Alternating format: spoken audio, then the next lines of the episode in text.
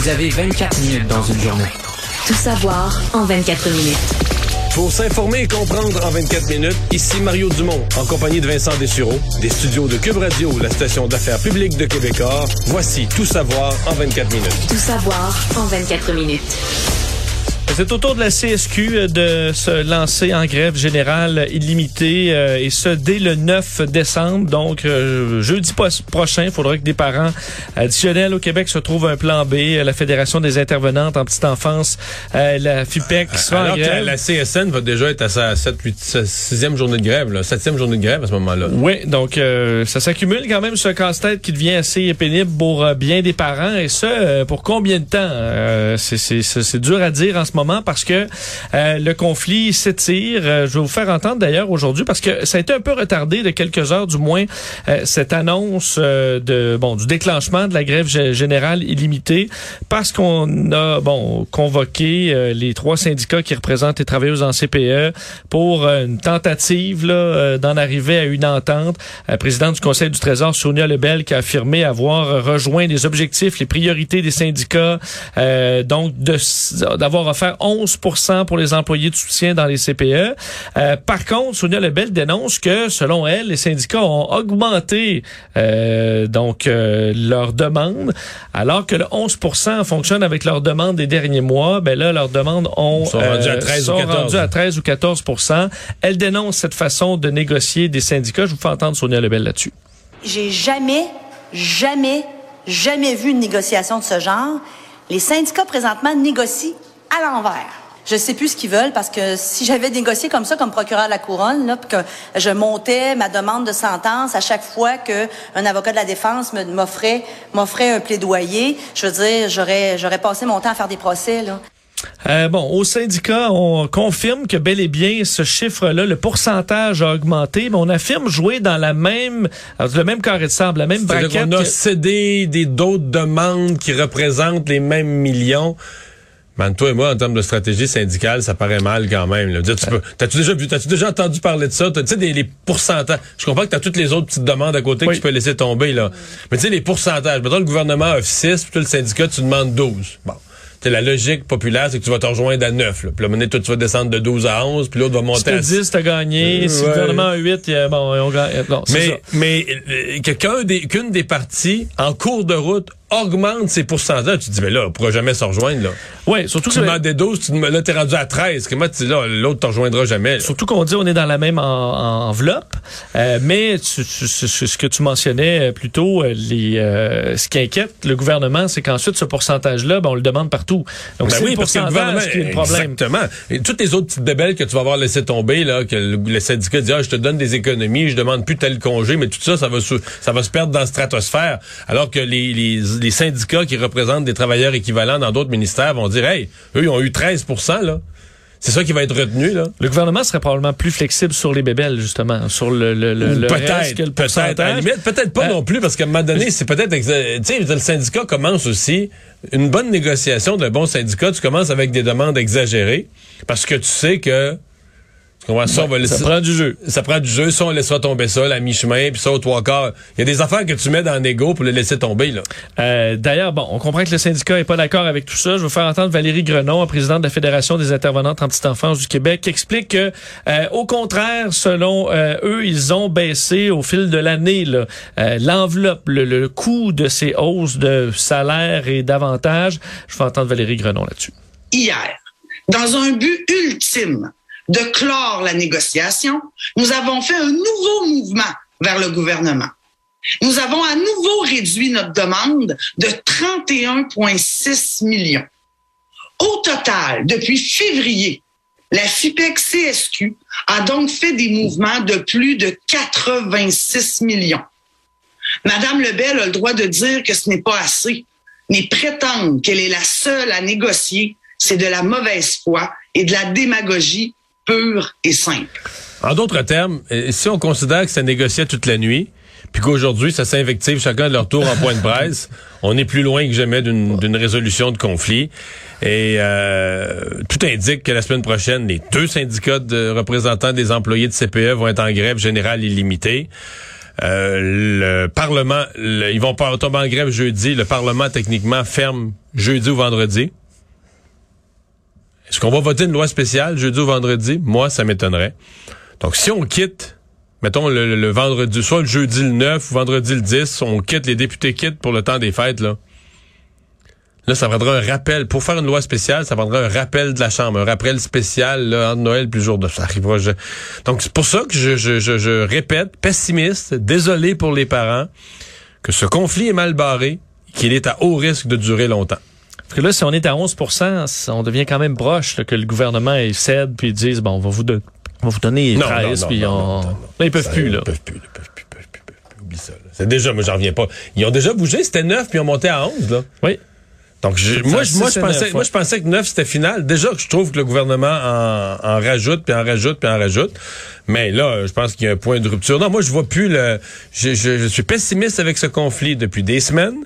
Puis, sais-tu je suis pessimiste, je pense qu'il va y avoir une grève depuis des semaines, puis ça se déroule pire que mon pessimisme, finalement. Le nombre de cas de COVID au Québec est en hausse. Encore une fois, 1355 nouveaux cas cette fois, euh, ce qui est bon plus qu'hier, plus qu'avant-hier où on avait des euh, bon des Plus hausses que vendredi également, passé plus que beaucoup. vendredi. Oui, vendredi passé on était à 1037. Alors un bon toujours là qu'on Mais bon, c'est qu'on 30 note. de plus, là. Oui, D'une absolument. Plus deux décès, trois hospitalisations de plus, quatre euh, personnes de plus aux soins intensifs. Donc, toutes les données sont à la hausse au Québec aujourd'hui. Pendant qu'on surveille toujours Omicron, là, donc ce nouveau variant qui s'installe un peu partout à travers le monde, l'OMS aujourd'hui euh, identifiait 38 pays où on a des cas d'Omicron confirmés. On comprend qu'il y en a probablement déjà bien plus. Euh, aucun décès, euh, par contre, de confirmé encore là. Non, mais dans Euh, les dernières minutes, j'ai vu une dépêche sortant d'Afrique du Sud où ils disent que là, ils commencent à voir rentrer les gens. Euh, une hausse euh, rapide, abrupte des hospitalisations. Parce qu'il faut dire, la hausse de cas, elle est vertigineuse. Là. Lundi, on parlait de 2273 nouveaux cas. Euh, et ça a monté tout au long de la semaine, de 4 000, 6 000, euh, 8 000 hier, 11 000 et aujourd'hui 16 000 nouveaux cas. Euh, donc, on est passé de 2 à 16 000 en l'espace de semaine. 5 jours. Euh, c'est vraiment, vraiment inquiétant, euh, surtout dans, la, dans le secteur de Johannesburg, euh, la capitale Pretoria aussi, qui sont les plus touchés. On parle quand même pour la grande majorité de symptômes légers, là, ce qui amène euh, bon à, quoi, à voir est-ce que c'est plus contagieux, moins dangereux, c'est tout, bon des informations qu'on attend. L'OMS dit ça prendra encore quelques semaines avant de clarifier tout ça, le niveau de dangerosité, degré d'infectiosité, la résistance au vaccin. Euh, alors plein de points d'interrogation encore. et on va aussi comprendre mieux, c'est triste ce que je vais te dire, on va aussi comprendre mieux Omicron quand Omicron sera rentré dans une résidence pour aînés. Là. Euh, Ou dans, un, fait ou dans un groupe ou dans... Ben, parce qu'en Afrique, on parle vraiment d'une population assez Plus jeune, jeune. plus Euh, il y avait eu des festivités euh, ces temps- ces temps-ci de l'année chez les, on dit 10 à 30 ans à peu près. Donc, c'est beaucoup eux qui ont un micro en ce moment. Euh, La médecin, la première médecin qui en avait identifié des cas disait que c'était principalement des gens de moins de 40 ans. là. C'est plus dur de se faire une idée. euh, même les premières formes de la COVID, quand tu étais chez des gens de moins de 40 ans, tu moins de malades, peu d'hospitalisation. Donc, c'est difficile. de- on aurait une meilleure idée si on rentrait dans une population plus âgée, dans un groupe ou dans une résidence. Ou... Euh, malgré, euh, bon, ces inquiétudes-là par rapport à Omicron, mais euh, la baisse de l'efficacité des vaccins, même sans Omicron, inquiète au Canada, de sorte qu'aujourd'hui, le Comité consultatif national euh, sur l'immunisation a élargi sa recommandation pour la troisième dose. On sait que l'Ontario avait baissé l'âge pour la troisième dose à 50 ans plus tôt cette semaine. Au Québec, on est à 70 ans et plus toujours. Mais là, le Comité consultatif dit tous les adultes de 18 ans et plus devraient avoir une troisième dose. Euh, ce n'est pas lié à l'émergence d'Omi- d'Omicron, mais vraiment parce que les données probantes sur l'effic- l'efficacité des vaccins montrent une baisse d'efficacité après six mois. Donc, on voudrait les 18 ans et plus une troisième dose et le conseiller fortement aux 50 ans et plus qui, eux, en auraient un bénéfice encore plus grand. Euh, selon euh, bon le docteur New le- le- de l'Agence de santé publique, c'est un bon moment là, là, avant les fêtes, pour surtout pour les personnes plus âgées, plus vulnérables, avoir leur troisième dose avant les réunions euh, des fêtes. Alors, euh, pour plusieurs, je vois des experts qui disaient bientôt là, être pleinement vacciné, ce sera trois doses. Alors, on se Ben là, rapproche en de France, plus en plus de ça. En France, je pense que c'est la semaine prochaine que les personnes de 60 ans et plus qui n'auront pas leur euh, qui auront pas pris leur booster, qui n'auront pas pris leur troisième dose, vont perdre, vont voir désactiver leur passeport vaccinal. Donc là-bas, ils l'ont rendu obligatoire. là. Et euh, bon, il y a les vaccins et il y a les pilules dans les médicaments qui vont arriver bientôt, entre autres Pfizer, Merck, qui euh, sont à faire approuver leurs pilules anti-Covid. Donc pour vraiment, lorsqu'on a la Covid, qu'on est malade, pour pouvoir éviter l'hospitalisation ou la mort, ben, Ottawa A signé deux ententes euh, pour recevoir un million et demi de ces pilules pour traiter euh, les symptômes liés à la COVID-19. Donc, une entente avec Pfizer euh, qui a fourni bon, la majorité des vaccins au pays prévoit donc l'arrivée d'un million de ces traitements assez rapidement. Merck, c'est 500 de ces 500 000 de ces capsules.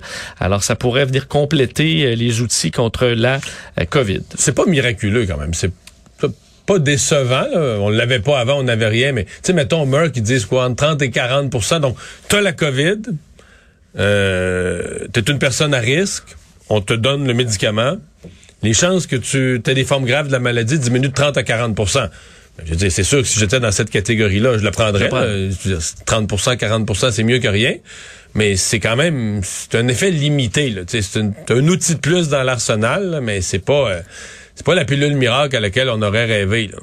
Là. toujours dans le domaine de la santé, aujourd'hui, Christian Dubé euh, annonçait son projet de loi 19 pour améliorer l'accessibilité euh, de l'information, le partage des données dans le milieu de la santé partout dans le réseau. On sait à quel point on fonctionne de façon archaïque avec euh, carrément des, des, copies papier, dossiers papier, des fax. ben, faut, faut passer à, euh, à autre chose, là, selon Christian Dubé, qui déposait aujourd'hui à l'Assemblée nationale ce projet de loi visant une circulation plus fluide et sécuritaire des renseignements de santé et de services sociaux, valoriser ces données, les rendre accessibles à, nous-mêmes pour pouvoir consulter ces dossiers, de sorte que euh, notre peu importe euh, les intervenants en santé, peuvent accéder à ce dossier-là, y ajouter de l'information. On peut voir qui a accédé aussi, alors on peut repérer s'il y a eu un problème. Et quand on parle de valorisation, c'est de pouvoir donner accès aux chercheurs à cette mine d'or d'informations que serait donc ce dossier santé québécois pour pouvoir faire des recherches, euh, donc faire avancer des, des, meilleurs soins de santé. Je vais vous faire entendre Christian Dubé là-dessus qui donnait des exemples un peu euh, de l'utilité de ces nouveaux outils qu'on veut amener au Québec. Pour moi, d'être capable d'avoir l'information sur euh, le retard des chirurgies, d'être capable d'être connecté non seulement sur tous les établissements, de savoir où sont les chirurgies, qui sont en retard. Avec quel type de, spécialité? Parce que c'est pas pareil. C'est pas pareil dans toutes les régions. Un bel exemple de ça on est en train de regarder pour euh, rattraper le retard dans les chirurgies. Alors quand vous me dites qu'est-ce que ça peut donner c'est d'être capable de dire on continue d'avoir une gestion locale des données locales mais on les regarde sur une base nationale. Ce qui est un peu une confirmation que depuis des années là les ministres de la santé les sous-ministres les gens en haut savent pas ce qui se passe dans le réseau gère. Oui, l'information semble difficile à avoir. Il gère sans savoir ce qui se passe dans le réseau. Tu vois, chez Walmart, là, le PDG, là, à son siège social, là, il sait, il sait ce qui se vend au, tu comprends, au Walmart de Matane. À tous les jours, il y a un résumé assez précis de tout ce qui s'est passé. Ce qui se vend, ce qui se vend pas, les ventes, euh, la semaine a été mauvaise, c'est tout ce qui se passe en temps réel, euh, les ventes en ligne augmentent, les ventes de... Alors que le ministre de la Santé, il a aucune idée de ce qui se passe dans son réseau. Non, effectivement. C'est ça, la, platement dit, c'est ça. Il y a la question de la sécurité rendue là, là, Un responsable de la protection des renseignements va être nommé, va surveiller ça. Il y aura des dispositions pénales si on, bon, si on ne respecte pas la façon de faire, pour hmm. d'enquête et de surveillance aussi. Mais ce qui m'a intéressé aussi, le du ministre de la Santé, c'est toute la question des tests euh, rapides. Parce que là, il y en a commandé 10, il y en a commandé 10 millions d'Ottawa. Oui, on attend. Donc, c'est, on les veut rapidement. On met de la pression d'ailleurs sur Ottawa, rappelant qu'on est un peu tributaire et en, euh, donc du gouvernement fédéral, comme on l'était avec les vaccins, on l'est avec les tests rapides. Euh, puisque, tu en parlais dans ton texte ce matin, là, on veut distribuer des millions de tests aux familles québécoises avant les fêtes, entre autres. Par exemple, donner par exemple un paquet de 5 par famille pour pouvoir tester les membres d'une famille. Est-ce qu'on pourrait les vendre en pharmacie? euh, sont l'envisage. il y a deux affaires. Il y a deux. Je pense qu'il y a deux affaires en parallèle. On va essayer de démêler ça pour les gens. Le gouvernement, lui, il obtient du fait. Le gouvernement du Québec veut obtenir du fédéral des tests rapides gratuits. Il ne revendra pas. Donc ceux-là seront gratuits. Exemple, la Saskatchewan les distribue par les pharmacies. Mais c'est pas en vente ces tablettes. C'est le gouvernement qui les donne gratuitement et qui utilise le réseau des pharmacies comme un, réseau de distribution pour pas les. Ouais. Pas le Nouveau-Brunswick aussi donne euh, des tests gratuits. À différents des points endroits, de collecte, des points de collecte. C'est ça. Donc, le Québec veut faire ça. Moi, je suis une coche plus loin. Je me dis, OK, on a des tests gratuits, mais pas obligé d'avoir tout gratuit. Je veux dire, euh, présentement, on est, on est le seul pays industrialisé où il se vend pas de tests. Mettons, le gouvernement en donne 5 par famille, mais moi, j'en veux 13. Pourquoi c'est pas, c'est quelque chose qui existe, une marchandise qui, se produit par millions, par dizaines de millions? Pourquoi c'est en vente en France? Pourquoi c'est en vente au Royaume-Uni? En Allemagne, je le souligne ce matin dans mon texte, c'est même des supermarchés. Ils ont dit, ah, la pharmacie est trop compliqué. Ça coûte 3, en équivalent de dollars canadiens, c'est 3-4 piastres au supermarché.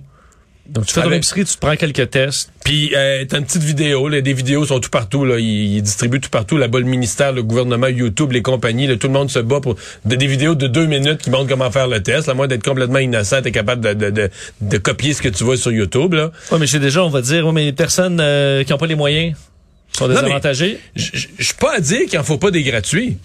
Mais les personnes qui n'ont pas les moyens, je veux dire, euh, à ce, à ce compte-là, euh, qu'est-ce qu'on fait avec les personnes qui n'ont pas les moyens d'avoir des Tylenol, la pharmacie des, des produits à...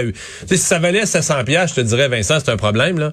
Mais à mesure où les tests sont à moins de 10 la pharmacie est pleine de produits à moins de 10 puis c'est pas drôle pour les gens qui n'ont pas les moyens, mais c'est, c'est- ils ont un budget, puis à un moment donné, ils Oui. Et les tests PCR sont gratuits encore les ici. tests là, PCR ouais. sont gratuits. On peut fournir des tests gratuits par l'école, mais je veux dire une fin. Mettons, tu fais un brunch, là, puis là, tu dis, ben, euh, On invite des personnes plus euh, âgées. 50 dollars, puis je vais tester tout le monde. Ben, ça va rassurer tout le Parce monde. qu'il y a des personnes âgées qui vont venir, puis euh, dans le groupe, il y en a une couple qui travaille dans le public, travaille dans le commerce, un autre est allé dans un bar avant hier, il a dansé, il y en a qui sont pas sûrs, j'ai peut-être attrapé. On prend pas de risque. Mais je pense qu'il y a bien des gens qui seraient prêts à payer euh, 10 pièces pour la paix d'esprit là. En tout cas, je, je- puis je, je sais c'est toute la philosophie au Canada un peu dans la pandémie que moi ce matin dans mon texte, je fais la- le parallèle avec le masque là. Ah, si on allait porter le masque, là, on allait se contaminer, on allait se rentrer. là, notre collègue du Trisac fait déjà eu des jokes avec ça, les doigts dans le nez, les doigts dans les yeux. Finalement, le masque, Oui. elle- finalement, quand on a autorisé le masque, là, voyons, il n'y a rien arrivé de ça. là. les gens se mettent le masque. Je dis pas que tout le monde le met bien, il y en a qui met. Dans l'ensemble, là, le masque, il est très utile. Là. Mais pourquoi le test rapide? Probablement qu'il y a des gens qui vont mal l'utiliser sur le lot ou qui regarderont pas la vidéo, mais ça, on va-tu vraiment s'empêcher, s'enlever un outil pour euh, pourcentage de, de, de, de mauvais, mauvais utilisateurs? Non, je pense on vend des thermomètres, même s'il y en a qui... Ils savent pas dans quel trou se le mettre, c'est ça? Exactement. Tout savoir en 24 minutes. Bon, dossier euh, sur la violence par arme à feu, Oui. euh, où euh, bon, euh, il y aura des millions euh, investis en prévention, parce qu'on a beaucoup parlé de ces événements à Montréal, euh, des euh, opérations policières. On sait que le gouvernement investit massivement dans l'opération Centaure pour aller justement frapper euh, dans ces, ces, ces ventes d'armes à feu, les gangs de rue.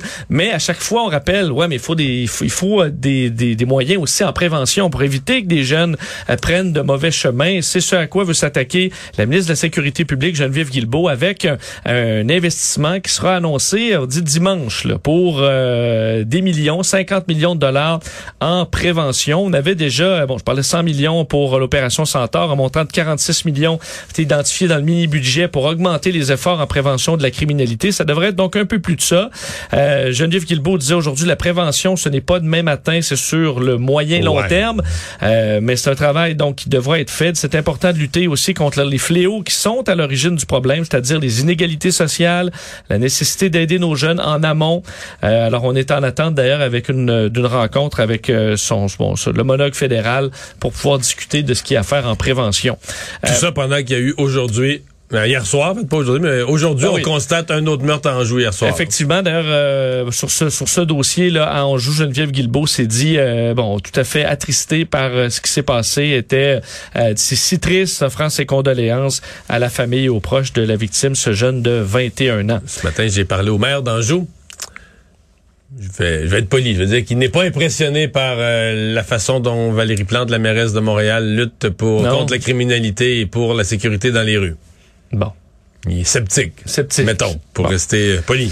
Euh, toujours dans le milieu euh, criminel, euh, revenir sur Mamadou Kalilou Barry, là, ce jeune qui a été arrêté hier par les enquêteurs du service de police de la ville de Québec, euh, qui a été officiellement accusé d'avoir agressé sexuellement deux adolescentes de 15 ans avec deux complices allégués. Euh, on s'est opposé euh, chez le poursuivant à sa remise en liberté.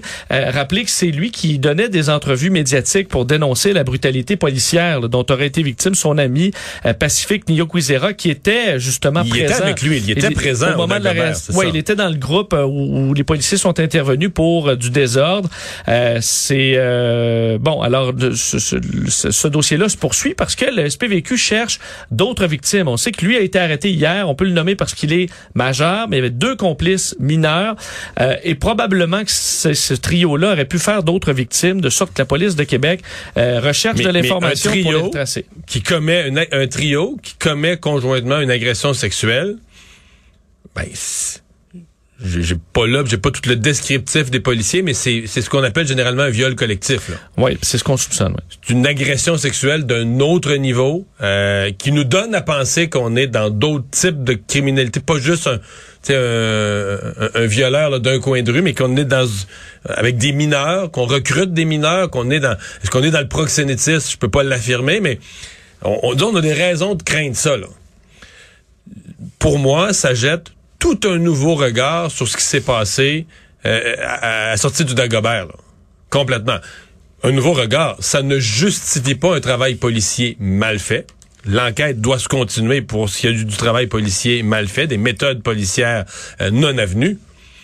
Mais si les policiers savent intervenir auprès d'un groupe de jeunes, parmi lesquels il y en a qui sont dans des activités de cette gravité-là, qui font des victimes aussi graves que des jeunes filles, euh, là, oups, tu dis, OK, ça- les policiers doivent être restés professionnels, mais tu comprends le ton ou tu comprends Ouais. la Si t'interviens avec un groupe criminalisé, c'est peut-être différent aussi d'un... groupe d'étudiants. Là, tu Ouais, exact. Bon, l'autre affaire, c'est que euh, moi, j'ai j'ai revu aujourd'hui, quelqu'un m'a parlé de ça. Il y a un GoFundMe. Bon, le GoFundMe, il est pour Pacifique, qui, aurait, qui serait victime de brutalité policière. Mais là, attends un peu, là. Qui gère le GoFundMe exactement? Euh, il- si euh, il y a autour de cette histoire-là, en tout cas en marge de cette histoire, de cette histoire-là, un groupe dont certaines activités sont parmi les ben, certainement parmi les, les- les plus euh, détestables de la société, là, recruter des jeunes filles, euh, les agresser sexuellement, euh, des viols collectifs, puis des spécialistes de ça disent ben les viols collectifs c'est la façon de casser les filles, là, sais, de leur enlever leur dignité puis tout ça. Euh, prudence, ben je sais pas, moi il me semble Est-ce qu'on peut attendre peut-être prudence un au peu, euh, GoFundMe là? Prudence, grande prudence? Encore là, les policiers doivent toujours euh, arrêter de faire... Mais il y a quand même... euh, on pourrait avoir tout le contexte. Ouais, là, les policiers nous donnent des informations parcellaires, d'autant plus qu'on a deux personnes qui étaient mineures au moment des agressions, donc dont on peut, on doit pas dire les noms. Euh, on peut pas connaître les noms. Le public, ce qu'on Parce que demain, il y a une marche là, dans la ville de Québec, entre autres. Là. Euh, alors, euh, bon, on verra si, si ces éléments-là amènent euh, un changement de ton. On verra. On attendra les, les détails. Les enquêtes sont en cours. Euh, toute une histoire, euh, Mario, aux États-Unis. Là, on a parlé de cette euh, fusillade. Là, Ethan Crumbley, un jeune de 15 ans qui est entré dans son école et bon tiré sur des jeunes, faisant plusieurs victimes. Mais là, c'est de ses parents qu'on parle aujourd'hui, puisque ses parents ont été accusés d'homicide involontaire. Je t'avoue que j'ai reçu l'alerte sur mon cellulaire, là, disant, ben, je me suis demandé, mais les parents, peut-être à première vue, on se dit, ben, les parents, c'est pas de leur faute. Comment tu les accuses d'hom- d'homicide involontaire? Et on comprend en découvrant les détails. Oui, parce que là, on est vraiment à un niveau que j'avais jamais vu. Là. James Crumbley, le père, qui avait acheté le vendredi précédent la fusillade, le jour des, euh, du Black Friday, là, des promotions du Black Friday, un pistolet semi-automatique euh, à son fils, qui l'a utilisé parce qu'il avait De pas 15 ans. Ouais, à son fils de 15 ans, qui avait pas le droit d'avoir euh, de, de s'acheter une arme. Alors son père lui a acheté en cadeau au Black Friday euh, une arme à feu. Euh, on le voit d'ailleurs sur euh, les, les réseaux sociaux là, euh, bon, tirer, euh, publier des images, euh, appelle ça sur mon son, son espèce de nouveau précieux là, cette arme là. et un peu avant euh, la fusillade, des professeurs l'ont vu en train de magasiner des munitions sur son téléphone, le jeune. Euh, À l'école. à l'école. Et semble que sa mère lui ait texté LOL, je suis pas fâché, apprends juste à pas te faire prendre. Donc sur le fait qu'il Parce que l'école des- avait averti les parents, Ouais. ça n'a pas d'allure. Ouais. Ils magasinent des des munitions. munitions en classe. Et le jour de la fusillade, Ethan euh, est convoqué avec ses parents par la direction de l'école secondaire, euh, donc au Michigan, où c'est arrivé, parce qu'il écrivait là, euh, sur un, bon, une feuille avec des dessins, euh, des, euh, bon, aidez-moi, ma vie est inutile, le monde est mort, du sang partout. Alors des, écoute, une, une œuvre très très violente, suicidaire, même carrément là, un appel à l'aide. Alors ils ont rencontré les parents avec le jeune en disant, vous devez envoyer votre jeune voir un spécialiste, ça va pas du tout. À ce moment-là, son arme, L'arme que son père lui a achetée est dans son Sac sac, à dos. à dos.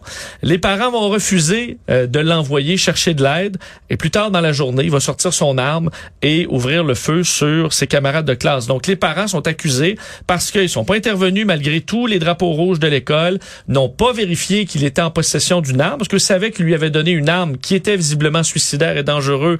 Euh, ont pas vérifié est-ce est-ce que tu l'as ton arme, il est où ton arme, est-ce qu'il est dans ton sac ton arme? Euh, donc euh, ça amène à cette, cette mise en accusation là et les parents sont en fuite. Maintenant, alors chasse à l'homme aux États-Unis pour retrouver euh, ce, ce père et cette mère qui sont accusés après la fusillade de leur fils. Donc vraiment là, écoute, euh, c'est assez pathétique. étourdissant. Résumer l'actualité en 24 minutes, c'est mission accomplie.